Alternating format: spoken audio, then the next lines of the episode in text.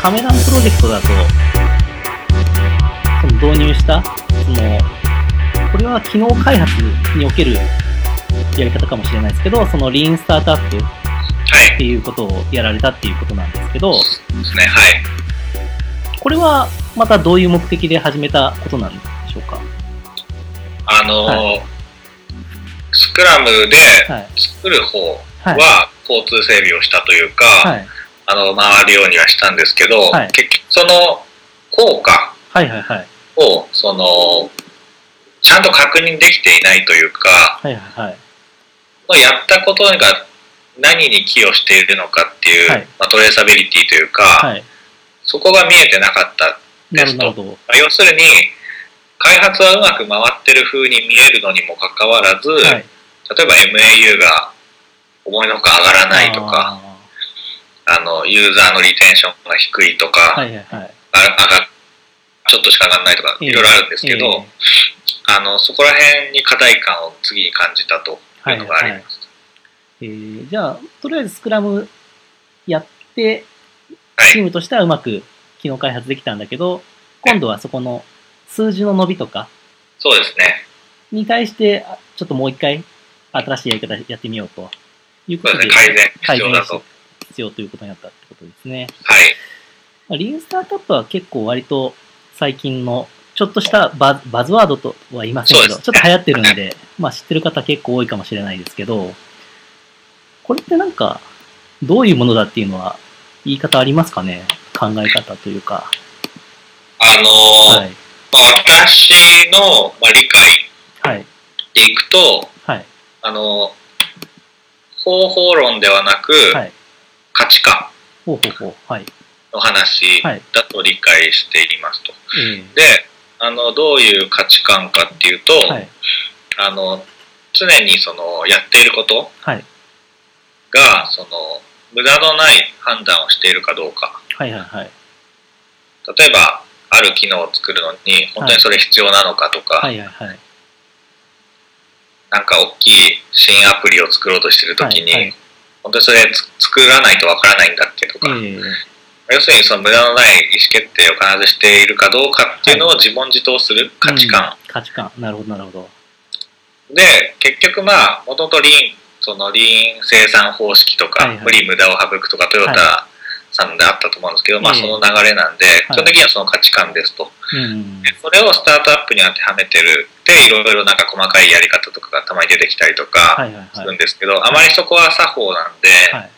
とらわれなくていいかなと。まあさっきのスクラムの話もそうですけど、なのでこの価値観で全部判断できてれば、もう、あの、お前はもうリーンだと。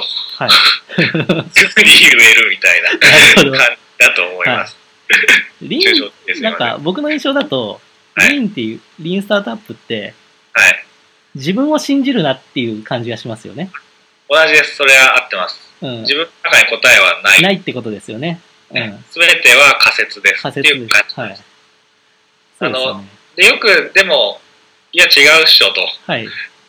あの、自分の欲しいもん作れってポール・グレアも言ってたし、みたいな人もいますと。はい。でも、そ あの、まあ、それはそれで正しいんですけど、はいたまたまターゲットセグメントの中に自分がいただけで、はい。あの、客観視して捉えれば、まあ、同じこと言ってるよねと。なるほど、なるほど。そうですね。で自分、自分の欲しいものを作って成功する人と失敗する人の違いは、実は自分の欲しいものがターゲットセグメントの中のい自分がすっごい端っこにいた場合はいはいはい。は、ただのニッチになっちゃうんですけど。そのセグメントのど真ん中に自分がいて、うん自分が欲しいものを作るときはいはヒットするみたいな、なるほど、なるほど。そういう構図感に認識しています。はいはいはい。もう、はい。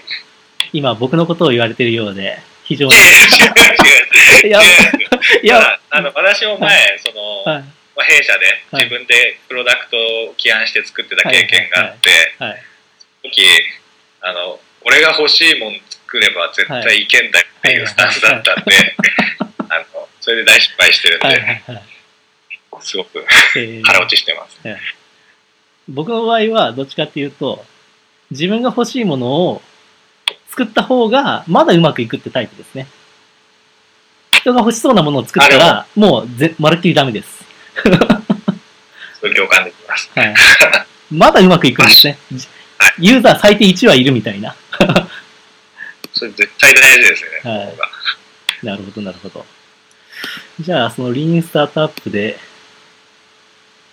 そうですよね。まあ、いろんな考え方があるんですけど、じゃあ、なんか、リーンスタートアップで、なんか、用語として、あの、まず、なんか顧客開発というか、なんか MVP みたいなのってあるじゃないですかはい。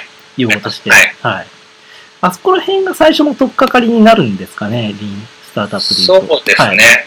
あー一番の取っかかりは、はいもう、あれですかね、ビルドメジャーラン、ああ、なるほど、なるほど。仮説検証学びのはいはいはい。サイクルを回そうよと、うん。それかなと思います。なるほど。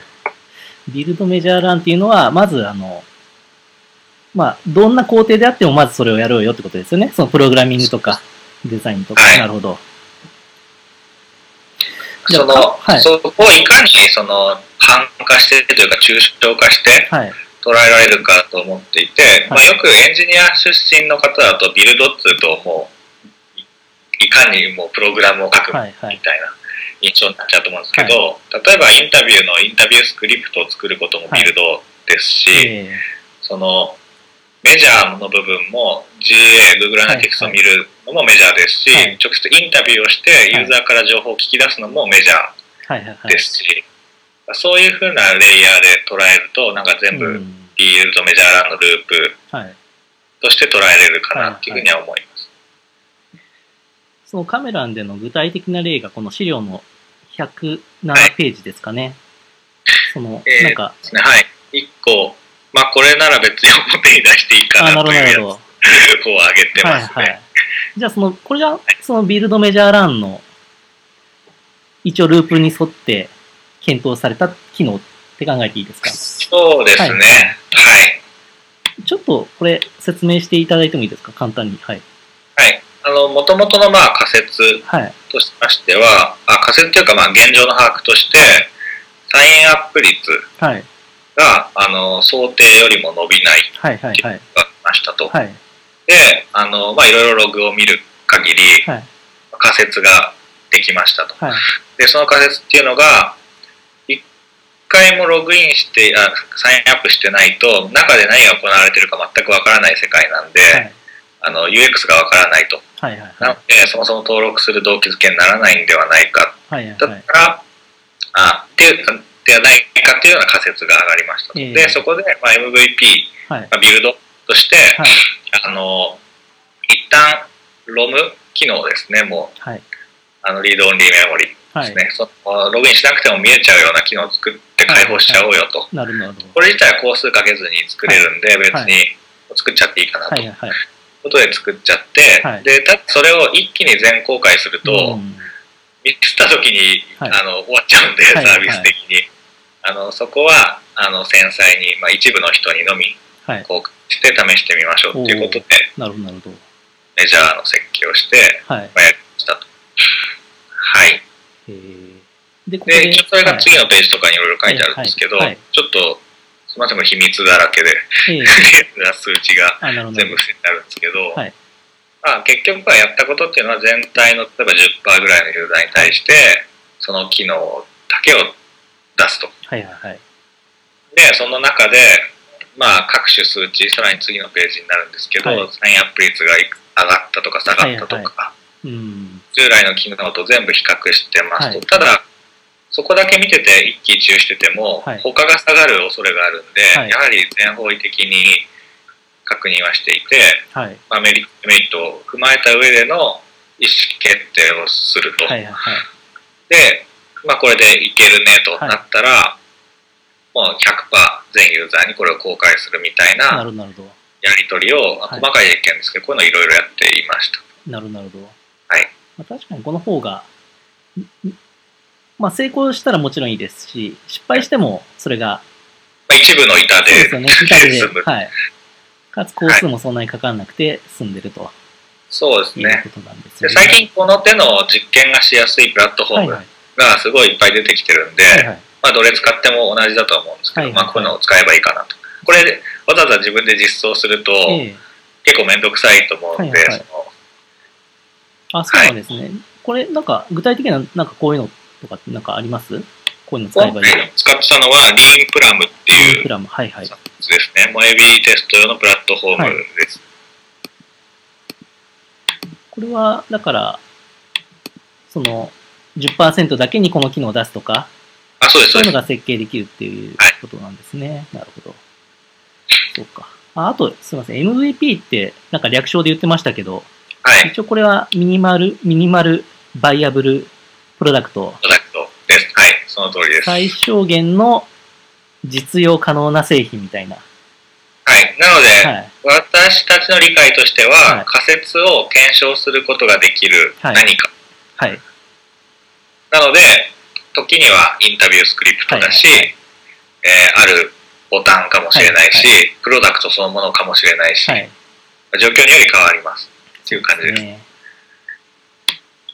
だからここが結構あの、これからなんかサービスとかアプリ作りたいんですみたいな人が、はいやっぱりこれ聞いてやっぱあプロダクトだから、なんかプログラミングして物作んなきゃいけないって思ってる人は結構いがちなんですけど、実際はそうじゃなくて、そうですね。そこはい、質問リストであったりとか、そはい、がやばいですね。そうですよね。作りたくなっちゃうんで。はい。いや、だからなんか、なんでしょうね。本当にリアルになんか黒板とか買ってきて、はい。なんかこんなことに興味ある人いますかって、なんか、チョークで書いて、そこに回答を書いてもらうとか、そういうものをなんか大勢の中にとりあえず置いてみるとか、うんそんなものの検証ができたりするんで、なんかそうですね。そういう、何かしらの、そうですよね、顧客に対して、なんか自分たちの仮説を検証できるものであれば、このミニマル MVP に当たるっていう感じですかね。そうですね。なるほど、なるほど。あとは、誰に当てに行くか。はい。で、その MVP の完成度が結構必要とされる完成度が変わっちゃうんで、はいそこもポイントかなとは思います。もど。う例えば、もう、競合の機能を使い倒してるアーリーアダプターだとしたら、はいはい。作らなくて口で言うだけでも、はいはい。あ、それいいね。ああ、なるほど、なるほど。ね、はい現状に不満を抱いてるんで。はいはい。ただ、全くないド新規のブルーオーシャンに何かを作って持っていくときに、はい。紙でペラッペラなはいはいモックを見せられても、はい。全く感じないというか、はい。何もできない。実証できない場合があると思うんで、そこは誰に当てるかは結構重要だとすごい感じました、最近。そうですよね。あと、まあ僕も経験としてあるのは、結構こういう最初のベータ版の段階で、同じなんですけど、プロダクト名がちょっと違うとかで反応がだいぶ変わったりするとか、っていうのはすごい感じましたね。同じもの見せてんだけど、なんか先週とこの人反応違うな、みたいな。うん、だから意外とこう、なんか機能じゃないところで人は判断ししがちなので、うん、なるべくこうシンプルに作って、はい。なんか変な、このデザインが良くないねとか、そういうところにこうなんか意見が出ないようにした方がいいかもしれないですよね。うんはい。あと、はいあくまでその、まあ、インタビューの今の話だったんで、その延長線でいくと、はインタビューの場ではい。実証しようとしちゃうと、いいろいろ間違ったことになっちゃうと思う。ああ、なるほど、なるほど。あくまでインタビューはメジャーのはい。ジャー装置はいはいはい。で、そこはデータを抽出するえしかなくて、えはい。実証するのはそれを N 人繰り返して、はい手元にデータが溜まってかはいら共通項を抜き出すとか、はいはい。それは後でやるべきかなっていうのはすごく。感じます。そうしないと自分であえて欲しい答えを誘導しちゃうとか、はい。あの、間違ったインタビューが行われたりっていうのがよくあるんで、へえ気にしないといけないかな。ああ、なるほど。じゃあ、一回数集めてから検証するみたいな感じなんですね。ラーンのフェーズは、はいなので、インタビューの場ではないっていうような。印象です。えー僕ちょっとやり方が違ってて、はい同じ質問をいろんな人にしていくんですよ。はい。で、この質問したら大体こういう人からはこの反応が返ってくるなっていうのが、もう分かってくるタイミングがあるんですよね。それ、まさにそれです。うん、そしたらもう、もう終えるって感じです。はい。あ、大体このターゲットユーザーの感覚つかめたな、みたいな。うん。でそうですね。よくその話でいくと、はい何人に聞けばいいですかとかってはい、いうはい。質問があるんですけど、はいはいそういう時の回答は必ずそう同じようにそう答えてますね。うん。この人が次に何て言うかが予測できたら、そう OK だ。ですよね。うん。そそんな感じしますよね。だからその時点でもうこ顧客というか、ユーザーが分かったっていう段階に入ってるってことですもんね。なるほど。僕最近自分の子供に聞いたりしますからね。意外と子供で分かるコンセプトとかっていうのは。なんか伝わったりするんですよ。うん。で、タイムチケットの場合は、あの、そんな道具がドラえもんの道具であったら面白いと思うかどうかを聞きました。ああ。時間が買えるんだよみたいなそしたら欲しいって言ってなんかワクワクしてたんですよ。いはい。あで、これだったら子供にも通じるんかなみたいな感じで。そこの分かりやすさは結構子供に聞くと、そのネーミングの伝わりやすさとかは分かるなと思いましたけどね。いいですね。うん。だから僕のバイブルは今ドラえもんのあの秘密道具百科ですよ。あれすげえいいいいいネーミングが揃ってるんですよ。うん。分かりやすいですからね、全部。どこでもドアとか、通り抜けフープとか。すごい。ああ、すごいですね。ネーミングすごいんですよ、あれ全部。うん。むちゃくちゃ勉強になります。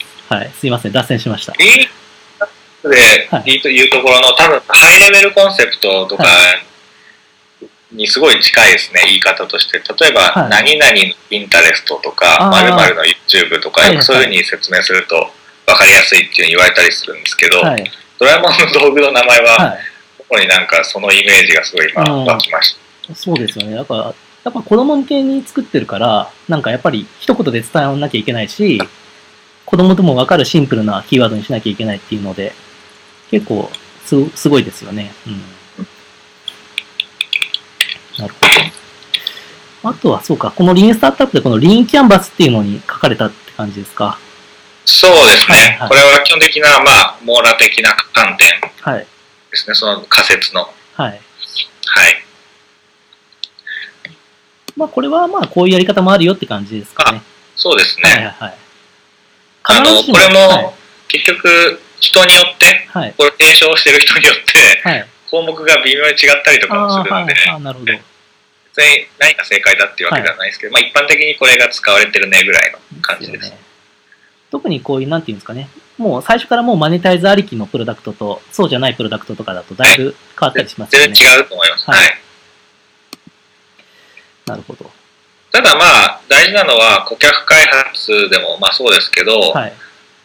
まあ、よくみんなソリューションありきはい。で始まったりするんで、はいまあ、リーンキャンバスで言うと、カスタマーとプログラムがあるって初めて、はいそこに投げるソリューションがあるっていう優先順位だと思うんで、はい。その順番とかはやっぱり意識はうん。しそうるなとは思ってます。ですね。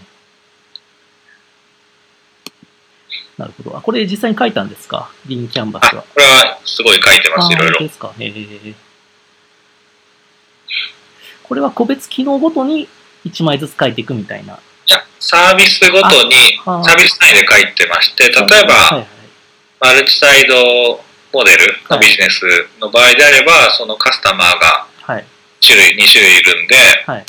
そうするとこのリンキャンバスは2枚書く。はいはいはい。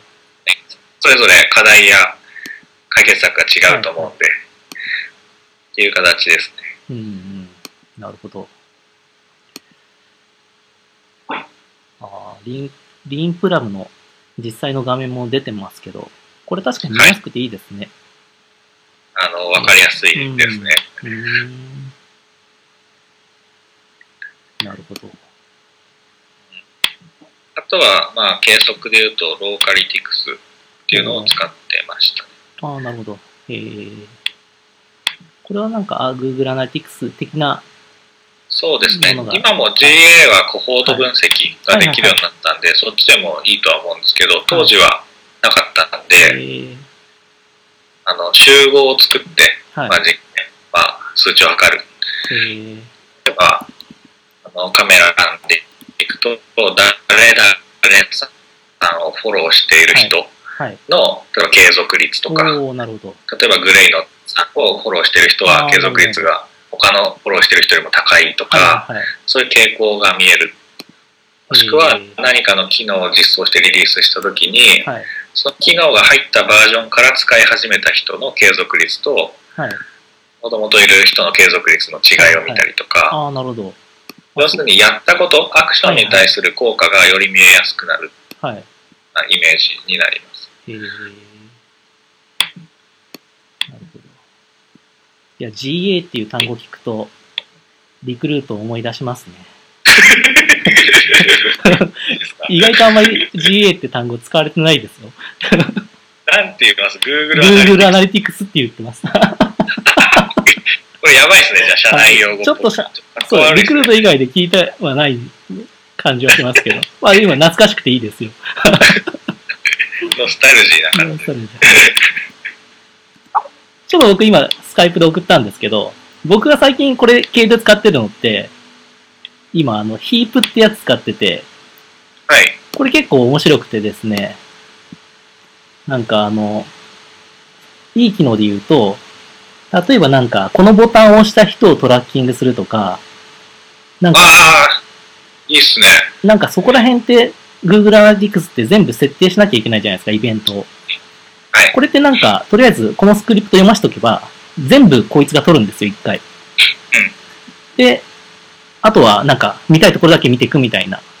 あ、基本的に同じですね。じゃあやりたいことっていうのは。あそうですそうですんこのアクションした人だけ継続率高いかとか、そうです、そうです。そういう見方ができるってことそうでよね。ですすね。それがなんか、その計測するコストがほぼゼロというか、入れちゃえばとりあえず全部取れてるから、後で見返しゃいいやみたいなのが、なんかミックスパネルとか、はい。なんかキスメトリックスとか、そうですね。はい。ここら辺よりはなんかこっちの方がちょっと使いやすいかなと思って今はこれを見てますけど。まあいっぱいありますよね、こういうツールは今。ありますね。うん。これちょっと試してみます。面白そう。はい。なんか Airbnb とか、結構うんいろんなところで使われてるみたいです。これははい。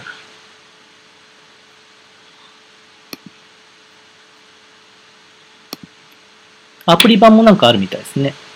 Web と iOS はなんかいけるみたいでした。いいですね。はい。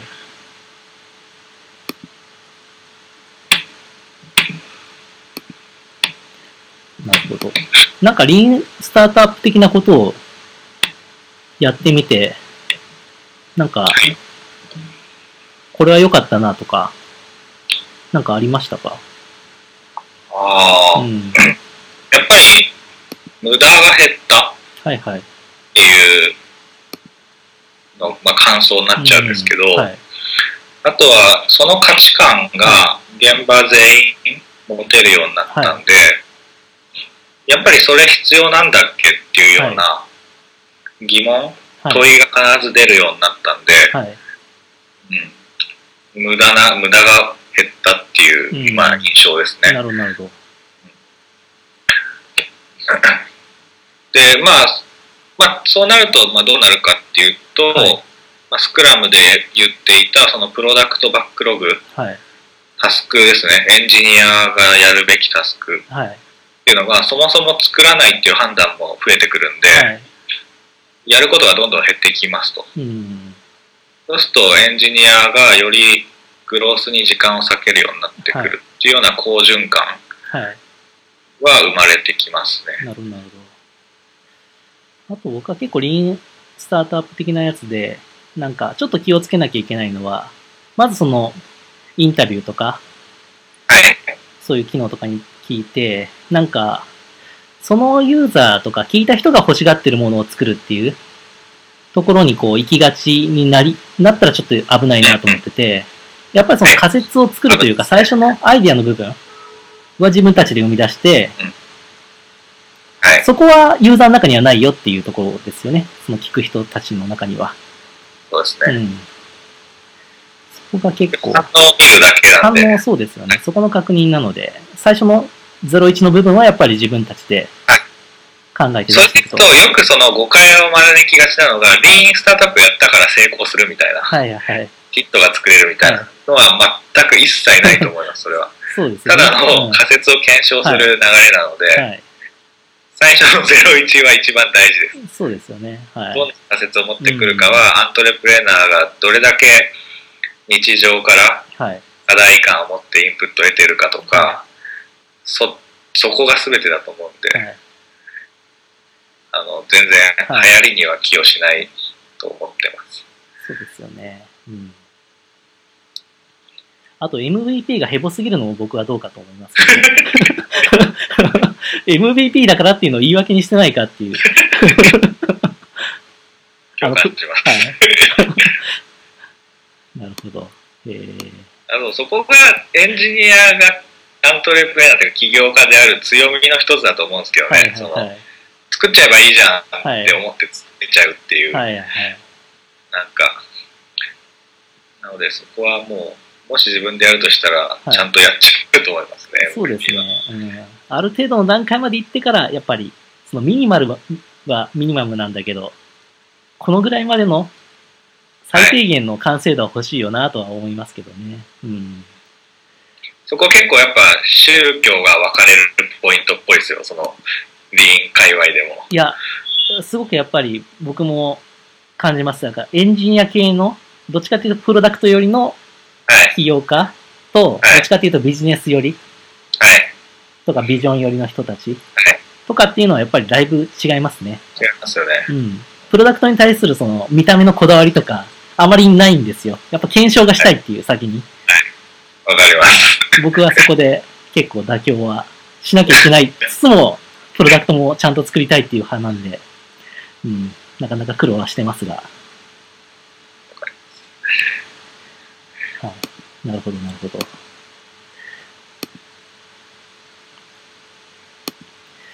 うか。でも、じゃあ今もとりあえずなんか機能開発とかはこの進め方でそうですね。あの、あえてもう明示的に、はい、あの、なんかフォーマット持ってきてやるとかではないですけど、はいはい、もう、もうそもそもみんながその価値観がインプットされてるんで、はい、それを前提の議論にはなりますね。うん、いいですね。なるほど。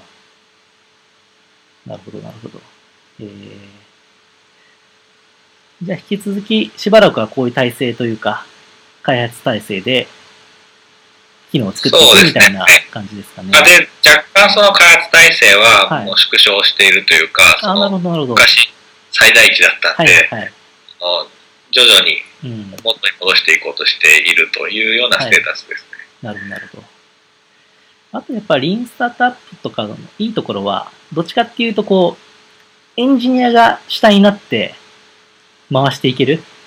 はい、で、エンジニアの方がよりこう、そのビルドメジャーランを早くしようと思えばしできるんで、なんか、数字とかに興味持つ人が増えそうですよね、エンジニアでも。それすごい思いますね。うん、逆に数値に興味を持てるエンジニアがすごい活躍しやすい場だと思います。うん、すね、はい。なんか、だからな、なんか、グロースハックっていうキーワードはちょっと、まあ、ありますけども、まあ、当たり前なこととして、うん。あの、そう、まさにそこだと思います、はい、本当にグロースをハックしてる人っていうレベル感で見ると、もうリーンスタートアップそのものだとすごい思いますね。うん、そうですね。あの、ボタンの色変えてどうこうっていうレイヤーではなくていう。はいはいはい、はい、そうですよね。だからやっぱり、そういうさっきのリーンプラムとか、まあいろんな計測ツールが出てきて、そこの計測が簡単になったことで、本当にエンジニアが主体になって自発的にこんな機能をやってみたいとか、そんなもガンガン言えるし、ガンガン検証もできるし。だから結構最近は、だからエンジニアの方がやっぱり製品開発にしやすいというか、うん、なんかいい時代になってきましたよね。うん、すごくそう思います。うん、で、これはリーンスタートアップ自体が仮説検証学びっていう、まあ、科学的なアプローチなんで、はいはいはい、よりエンジニアが理解しやすいというか、うん、今まであまりそこが科学的に説明されてなかった気がするんで、はい、よくわからない、なんか、例えば、コトラを読まないといけないとか、はいろいろあったと思うんですけど、そこら辺でちょっともやもやしてたものが晴れたっていう印象は、私の中ではあります。確かにそうです、ね。実験でしょと。そうですね。うん。だから結構なんか、そこの数字が伸びる喜びとか、感じるようになってくると、まあ、自分自身的にもこう、なんか、ちょっとこう文章に、コピーとかに興味を持ったりとか、あ、文字だけでこんなに変わるんだとか、文章だけでとか、このキーワード使った方がいいとか、なんかそういう、いわゆる昔はエンジニアの仕事じゃなかったけど、そこにも興味持ってきたとか、なんかそういう人たちが増えていくようなイメージはありますけどね。うん。まあ、でもリクルートのメディアテクノロジーラボにいる人たちは、もともとそういうのが好きな人が入ってきてるから、そうですね、結構親和性高いですね、うちのメンバーが。そうですね。はい。えーまあ最近あまりもう僕は多分ほとんど知らない人ばっかりかもしれませんが、ど どんな感じですか？そうかもしれないですね、もうはいほとんど、うん。ほとんど知らはないい。。はい。まあでも、ちゃんと、でもなんか最近、こうなんか新しいのも作られてるって感じなんですか？あのーはい。まあ、いろいろなプロジェクトが並行して進行中なので、なるほはい、いろいろやってます、ね。ってます。はい。わかりました。じゃあちょっと楽しみにしてます。はい、ありがとうございます。じゃあ、今日はこんな感じで、はい、はい、お話ししましたけど、なかなか楽しかったです。はい。楽しかったです。はい。こうやってええ。同じ職場にいたもののサービスの話をするのは実は初めてだと思って、そうですね。はい。そんなにがっつり話したこともなかったですけど、うん、楽しかそういうった新ですね。鮮ですね。はい。またなんか話したい話題があったらぜひ出てください。はい、お願いします。はい。ではでは今日はどうも、はい、ありがとうございました。ありがとうございました。はい、お疲れ様です。はい